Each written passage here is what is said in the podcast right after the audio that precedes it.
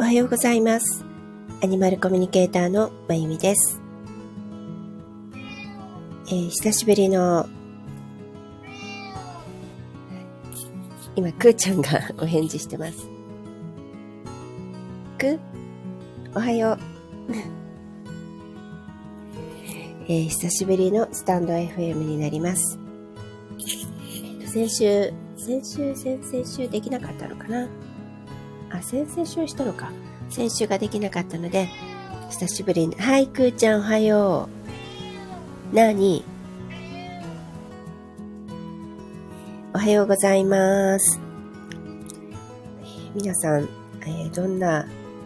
ね、あの、一週間お過ごしだったでしょうか？ね、くーちゃん、涼しくなったね、最近ね。そう、なんか、あのね、寒さ暑さも彼岸までって言いますけども、本当にね、なんかあの、秋、秋分を超えてから、なんか、だいぶ過ごしやすくなったような気がしますね。あの、もちろん日中はね、あの、暑かったりするんですけど、なんか朝晩、割と涼しかったり、あと、日中でもだいぶ、なんていうのかな、温度もそうだけど、なんか湿気とかもなくなって、少し、なんかカラッとしてるのかなっていう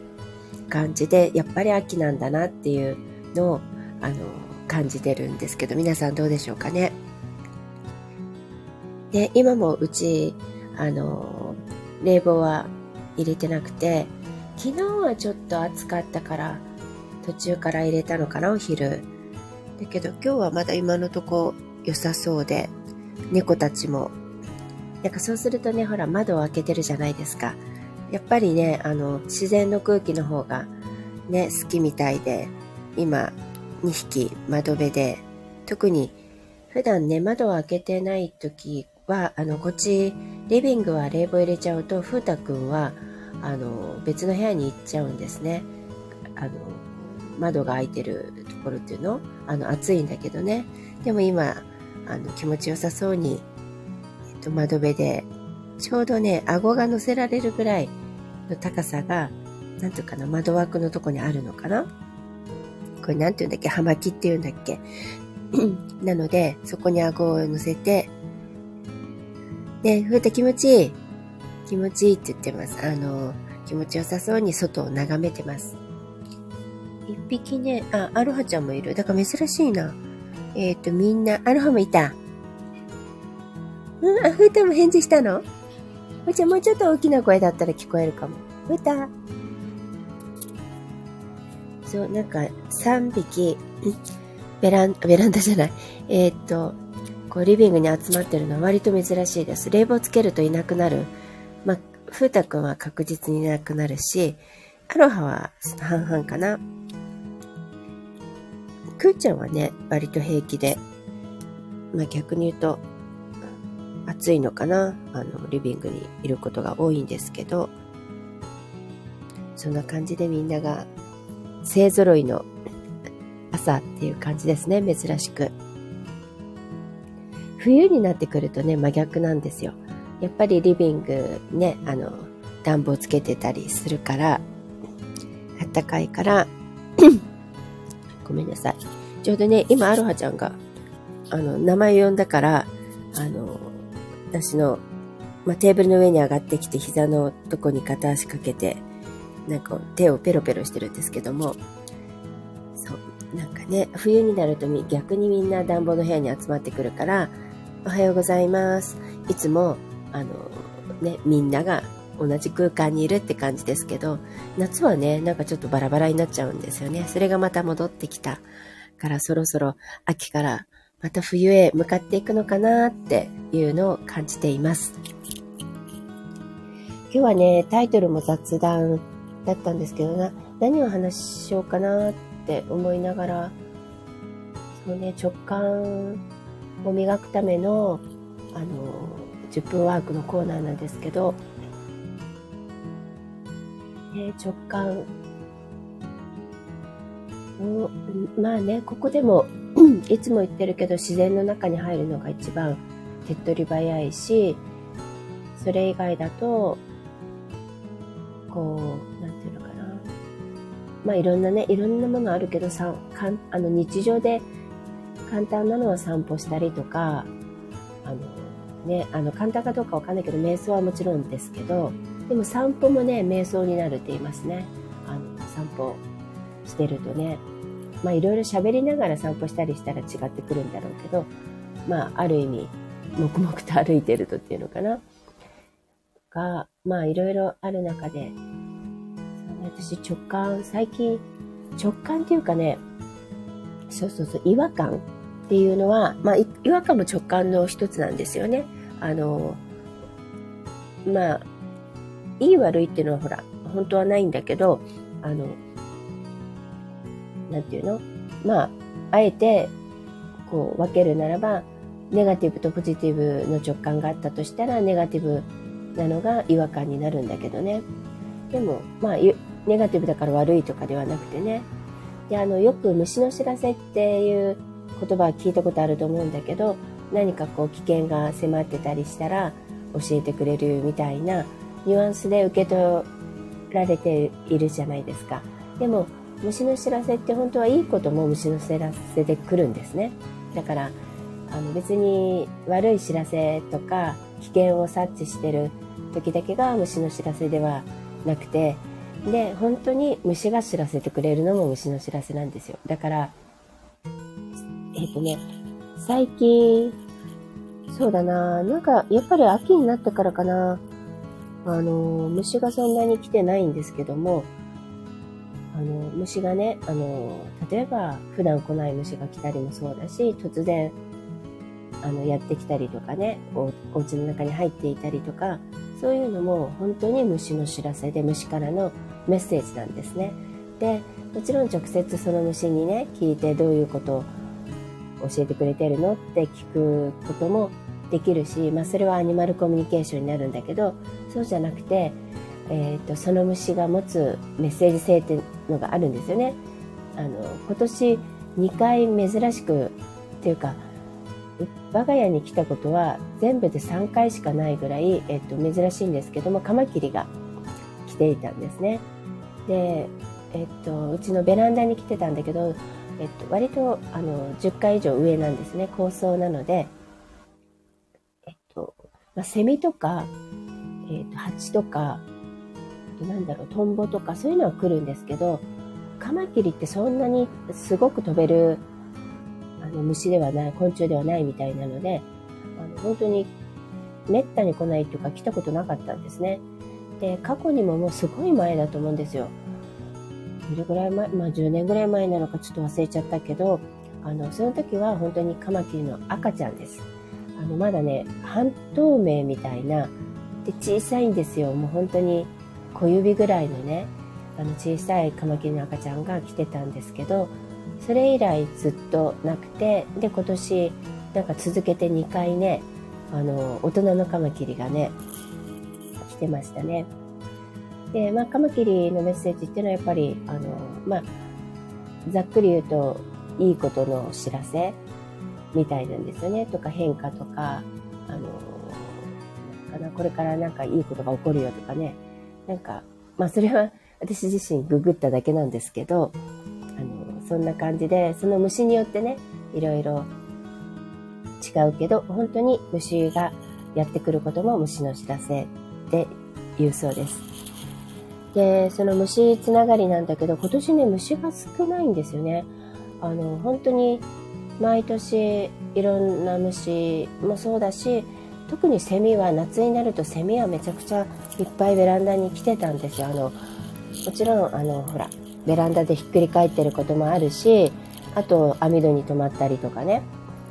だけど本当に数えるぐらい。だから10匹もいなかったと思います。本当に数えるぐらいしかセミが来てなくて、だからな、なんでだろうなって、あの、で、他の虫も当然少ない気がするんですよね。ここの時期だとコガネムシとかも来てた気がするんだけどいないし、あの、時期は違うけどもうちょっと春過ぎだと、なんだっけ、あの、毎年は来ないんだけど、羽アリみたいなのが来たり、あと、なんだろうな。ああれ、なんて言いましたっけあの、なんか臭い虫あの、洗濯物についてたりとか、そういうのも全然見かけなかったんですよね。で、うち、まあ、すごい都会でもないけど田舎でもないんですよ。あの、いわゆる住宅街っていうとこで、だからその、近くになんか山とか海とかはないんだけど、ただ木々は結構あるんですよね。住宅街だし、もともとある木もあったりとかで。なので、まあ普通に虫はいると思うんだけど、本当に少なかったんですね。で、まあ秋だけど、トンボもまだ全然一匹もうちの、えっと、ベランダでは見てないし、よく止まってたんですよ、秋になるとね。あの、赤トンボだったり、あと、なんだっけ、もうちょっと大きいトンボだったり、だけど見ないのはどうしたんだろうって、まあ今年異様に暑かったじゃないですか、あの、日本はね。なんかそういうことと関係あるのか、まあ地球自体が何か変動してるのかね。なんかなんでだろうって、ちょっとそこも違和感を、あの、それこそ感じてるんですよ。うん、なんかその、んなんかちょっと変だなって。まあこれが違和感じゃないですか。なんとなくあの、具体的にこうだからっていう、こう、理屈とかね、あの、分析したわけではなくて、なんとなくやっぱり、こう変な感じがするんですよね。だから、ん、何かしらの変化が、あの、起きてるのかなって、あとは、やっぱそういうものって何とかの、何かの前兆だったりもね、するのかなとも思いつつ、あの、見てるんですけどね。あの、やっぱり自然の動物たちっていうのは、まあ、虫も含めてだけど、いろんな変化にものすごく敏感ですよね。だからそれに合わせて彼らは行動したりしてるのでね、何か起こってるのかなって思いながら、あの、うん、まあ、観察してるって言ったらおかしいけど、見てる感じですね。で、まあ、うちのね、猫たちはどうかっていうと、猫たちは、まあ、そんな大きなスパンスではないけど、この、例えば9月とかは穏やかですね。あの、8月はね、ちょっとうちのクーさんが体調崩したりしましたけども、あの、うん、9月はとにかく、まあ体調もいいし、あと、その、うん、本当に今もそうだけど、えっと、風太は外を眺めているしね。呼ぶとね、こっち向くね。あ、ほん 風が気持ちいいの？うん、ね。で、アロハもテーブルの上に乗って、えっと、外を眺めてます。で、クーは、あの、もう、何？朝ごはん食べ終わって寝てるって感じなんですけど、本当に穏やかです。あの、そうじゃない時って、こう、ちょっとざわざわしてる時とかだと、猫たちも割とね、ギャーギャー言ったり、なんかバタバタしてたりするんですよね。で、まあ、それは当然、飼い主さんと必ずお家の動物たちでリンクしてるので、まあ、私自身のね、内面とか、内面もそうだし、その、日常がバタバタしてると、まあ、猫たちも落ち着かなかったりとか、あの、穏やかじゃなかったりとかっていうのはあるんですけども、まあ、とにかく猫たちは、なんか私以上に穏やかですね。私も、どうだろう。その落ち着いてるっていうか、まあ、一段落、まあでもしてないんだよね。あの、明日、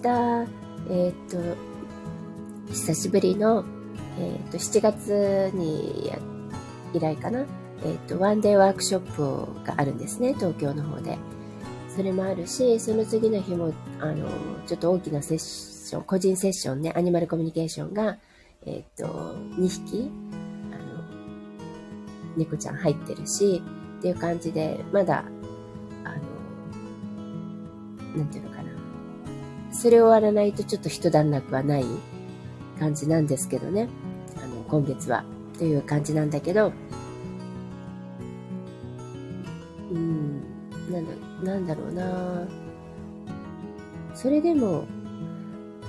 うん、どうだろう。私の心が穏やかなのかっていうと、うーん、どうでしょうね。あの、ものすごくイライラしてたりとか、あの、忙しくてバタバタして、なんか、あの、余裕がないとか、そういう面は、うん、今そんなにない気はするんですね。やっぱり8月は結構、あの、まあ、あの、ちょっと海外に行くのもあって、その前は本当にバタバタしていたし、あの、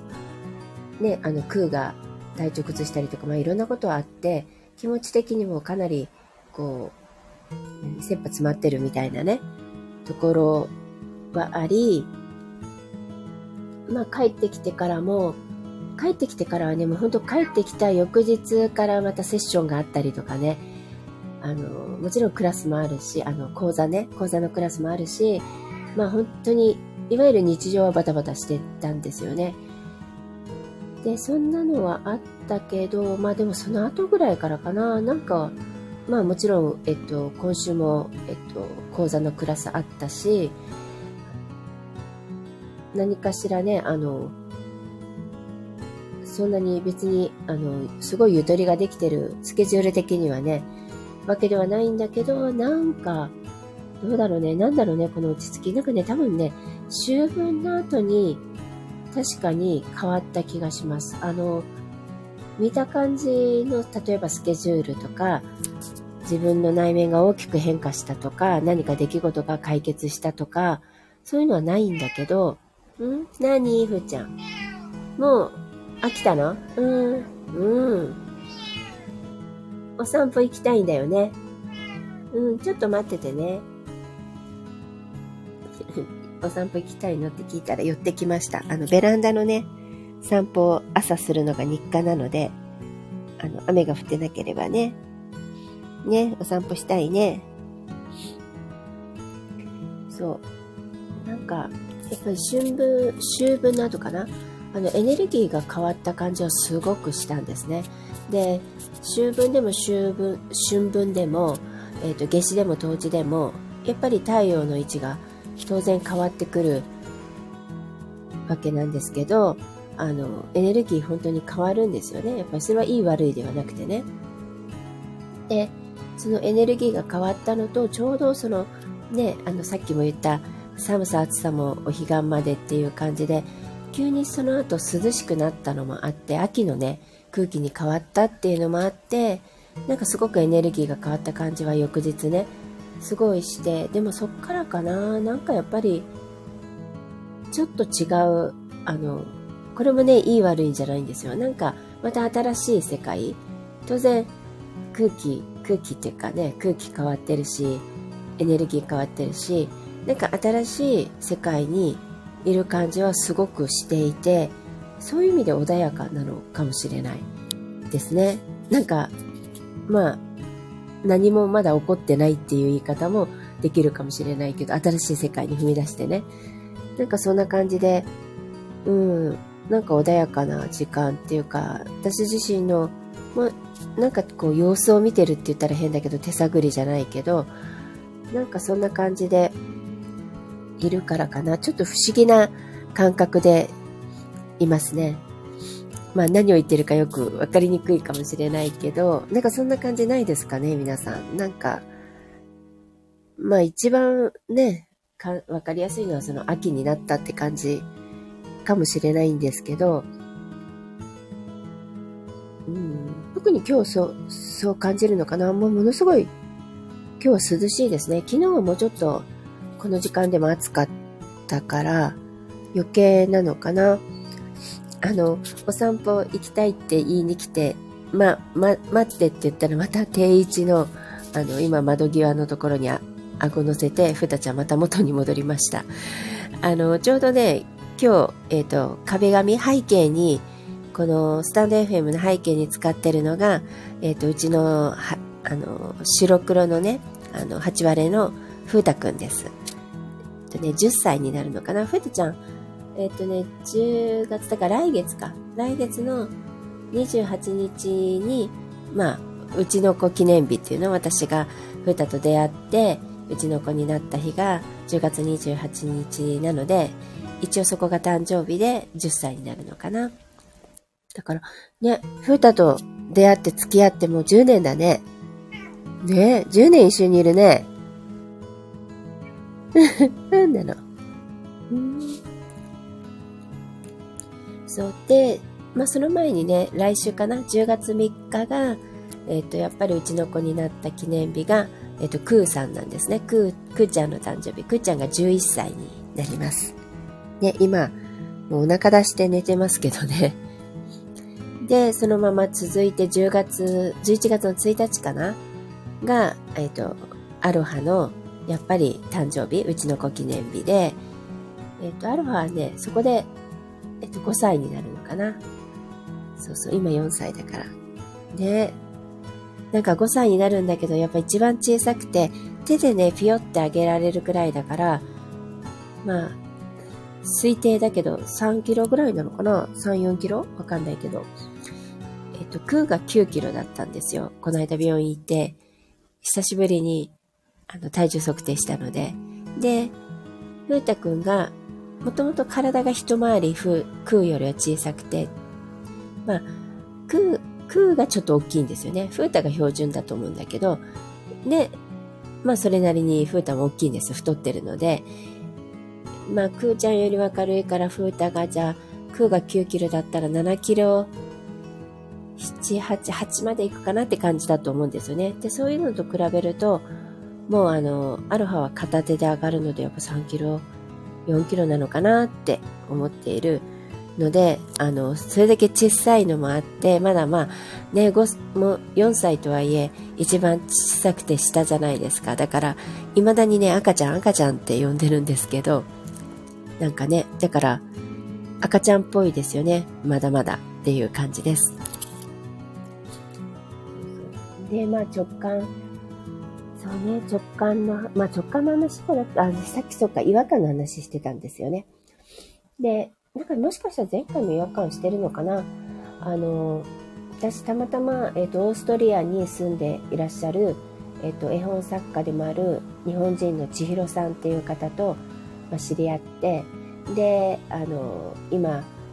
彼女の、まあ、いろんなグループがあるんですけどね、あの、そこに入っていて、時々、あの、不定期なんですけど、こう、週1回で、なんかテーマがあってセミナーみたいなのがあったりするんですね。あの、それに、まあ、あの、参加できるときは、あの、参加してるんですけども、今月がたまたまね、あの、真実を見分ける感性を磨く、磨くっていうテーマだったんですよ。で、あの、真実をね、見分けるのに、まあ、あの、題材として、例えばフェイクニュースだったり、あのクライシスアクターってだったりねあのあとダブルって言われてるあの影武者とかねどっちが本物とか、まあ、そういうのを見ながらあの自分たちで見分けていくっていうことなんだけどよくあるあの例えばここが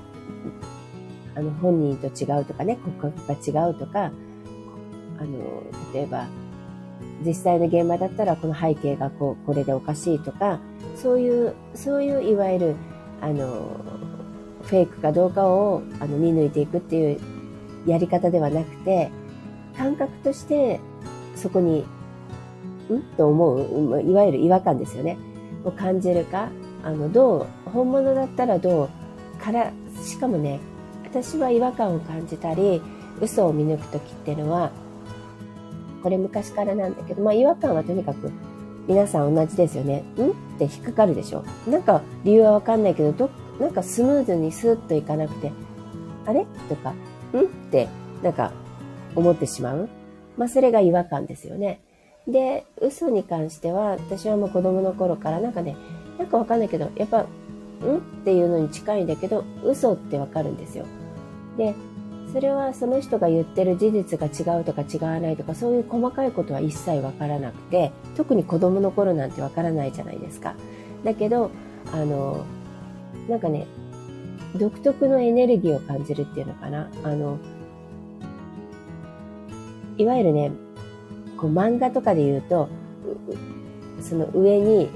あの例えば人物がいたらその上に「嘘」って書いてあるような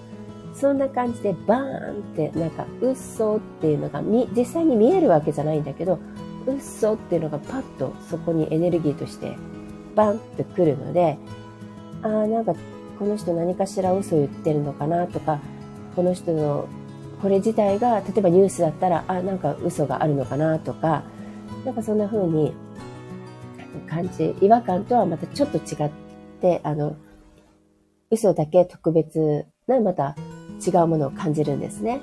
で、今回のその真実を見が見抜く直感、あの感性、あの見抜く感性を、まあ、磨くっていうことなんだけど、それはね、体の反応で見るってやつだったんですね。それがね、すごくあの私は初めてであの面白かったんですけど体がどう反応するか例えばある写真を見た時に胸がキュッと痛くなるとかなんか心がざわざわするとか頭が逆に痛くなるとかその逆もあってこの写真を見てるとなぜか例えば見た感じは怖いのになんか体がふーっとリラックスしていく緩んでいくとかね。なんかその体の感触を感じていく。でそこにそれで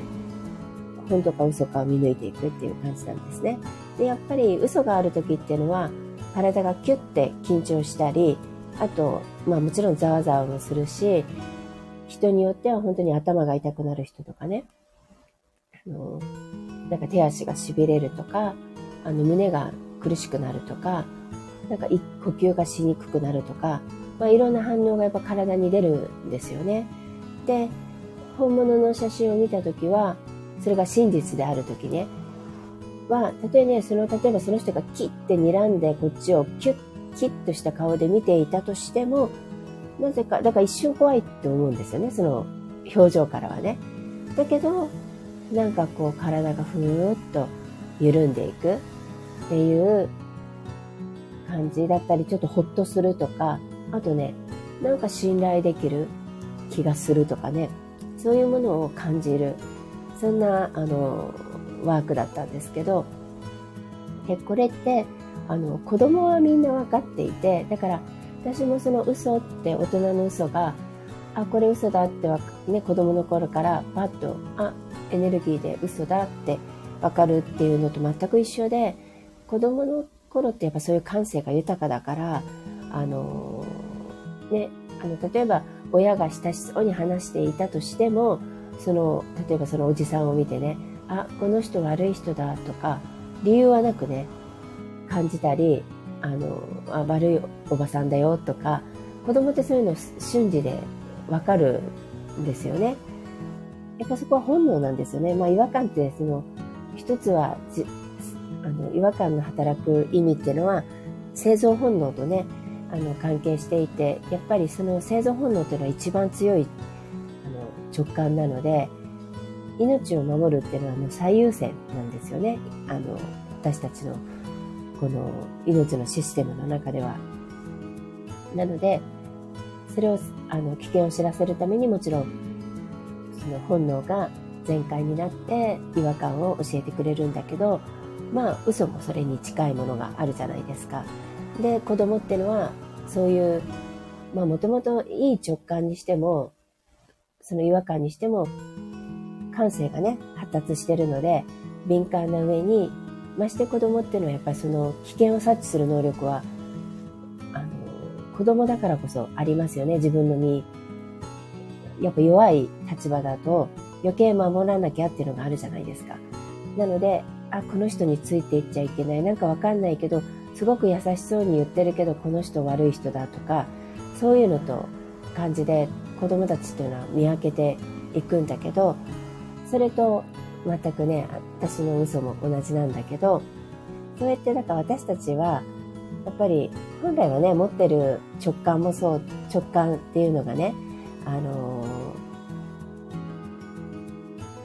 ー、あなんか私タイトル書き間違っててあの前回のをコピペしたところをこう書き直してるんだけど、あの、雑談にしたんですけど、直感と霊感の違いって前の消すの忘れてて、あの、タイトルがちょっとおかしくなってます。あの、霊感の話は前回したからね、あの、もう、あれですけど、まあ直感の話っていうことで、まあ霊感の話もしていいんだけど、あの、そうそうそう。だから、やっぱりそのアニマルコミュニケーションもね、誰でもできるっていうけど、で、子供たちはできていた。あの子供の頃はしていた。だけど今できないのはそれを使ってないから退化してるからっていうのと全く同じで直感自体がね、あの、アニマルコミュニケーションもテレパシーイコール直感でコミュニケーションを取るので、もう私たちはその直感っていうのがすごくやっぱり大人になるにつれて退化してる、鈍ってるっていう感じなんですよね。だから、やっぱりその直感って一番、あのね、これ前回も話したかもしれないけど、当たるんですよね。それこそ霊感より当たるっていう話したと思うんですよ。あの直感は自分の魂と直結してるし、よく自分のことは自分が一番知ってるっていうでしょで、それはなんでかっていうと自分の魂が自分のことを一番知ってるからなんですね。自分の魂だから。で、そことつながっ、直結してるわけだから直感は正しいし、あと、その魂自体が私たちを作ったと言われている創造主、あるいは源、ソース、まあ、あの、すべての神っていうのかな？わか、まあ言い方はわからないけど、そういうものとも直接魂は、私たちはよくほら、神、一人一人が全員、その、生きとし生けるもの、すべてが神の子、神が作った、創造主が作ったものっていうように、まあ、あの、御霊分けっていうの？神様の、そういうものだから、その、大元の神ね、だから、あの、キリストとか、あの、仏様とか、そういうね、あの、いろんな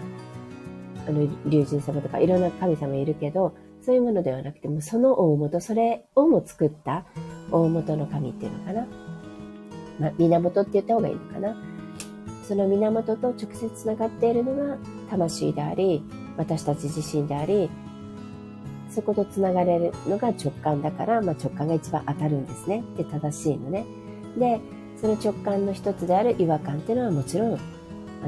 ましてやその命に関わるものを、ね、危険を知らせてくれるものでもあるので、違和感が一番当たるって言いますねで。そういう意味ではね、霊感っていうのは、そのつながるものが、えっと、いわゆる霊感ってサイキック能力とか言って、これもね、あの、ある意味誰でも持ってるし、あのみんな持ってるんだけど、まあそれもあまり使わないからね、あの退化してたり、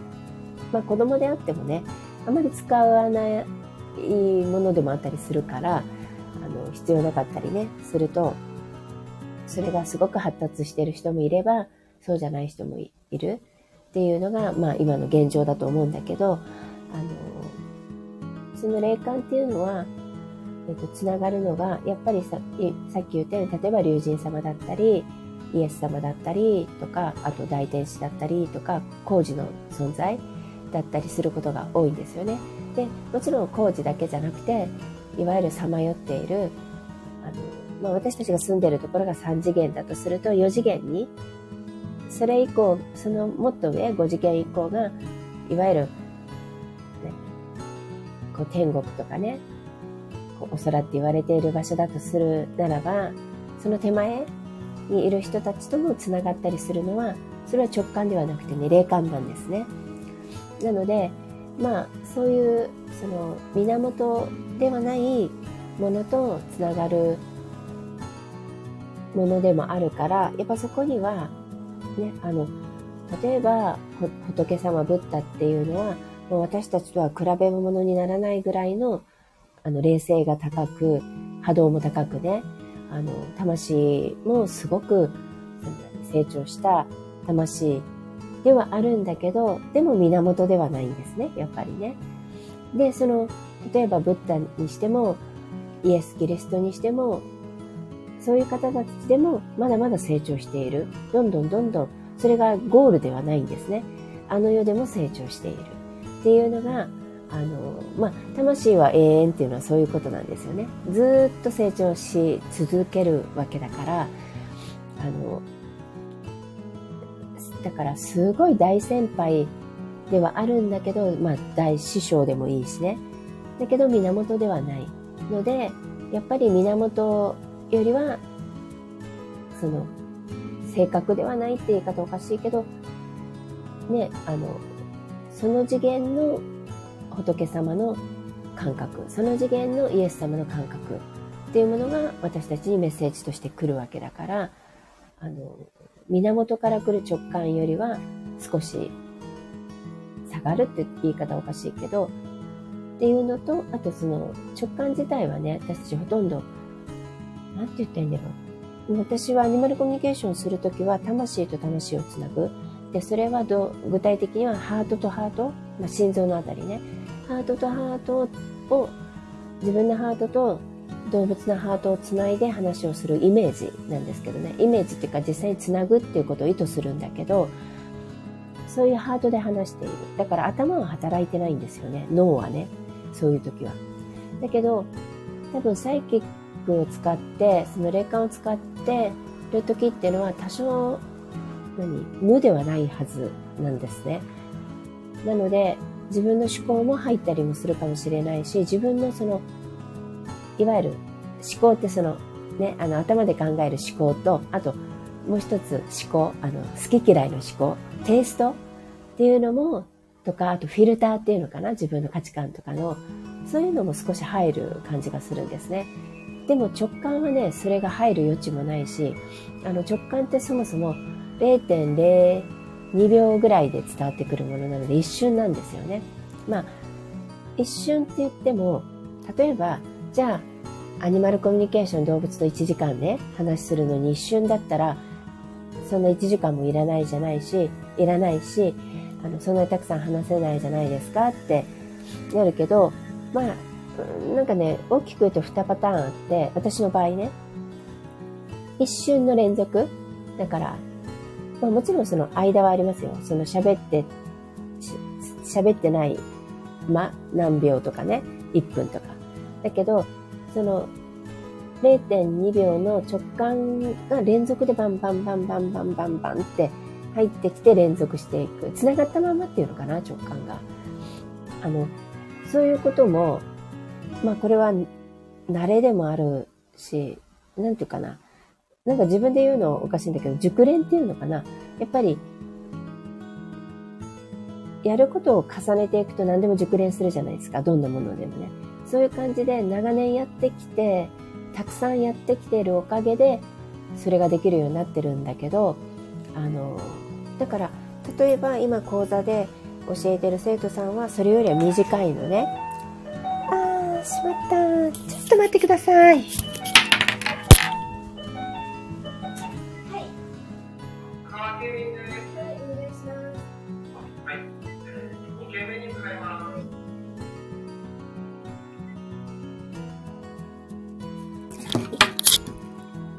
すいません、こんな時に。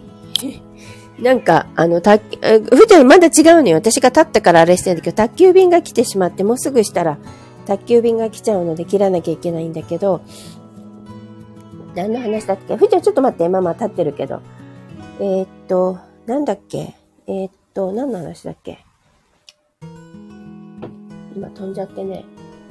あ、そうそうそうそう。0. 点何秒の、あの、なんていうの？連続なんだけど、もう一つはね、一瞬でその0.2、3秒の間に、バーンって全部入ることがあるんですよ。で、もう、その時の感覚で言うと、あ、わかった。なんか全部、いわゆるインストールされる、ダウンロードされるって感じです。で、それを少しずつ、えっと、こう、例えばメモしながらとか書きながら、入ったものを出していくみたいな感じ。だから動物からは一瞬にして、例えば1時間分のメッセージがバンと入るみたいなね、感じの、まあ2パターンが起こるんですけど、ね、ふたちゃんね。そんな感じで、あのやっていってるんだけど、まあでも本来は、えっと、なんていうの？直感っていうのは本当0.2秒かな？うん。から3秒って言われているので、あの、本当一瞬パッとひらめいたこととか、まあ違和感なんかはもう一瞬でしょ？ん？って。もうこれが、もうそこでメッセージ来てるんですね。あの、そんな速さなんだけど、あの、そういうものでキャッチしたものが一番、あの、正しいっていうのかな。そんな感じです。皆さんごめんなさいね。中途半端なんですけど、ちょっと宅急便を取らなきゃいけないので、あのー、えっと、ちょっと待ってね。はい、ちょっとお待ちください。あのー、今日はこんなところで終わりにしたいと思います。また、えー、来週金曜日、あのー、えっと、スタンド FM, FM でお会いできたらと思います。あの、中途半端になってごめんなさいね。あの、今日も皆さんにとって良い一日でありますように、えー、ありがとうございました。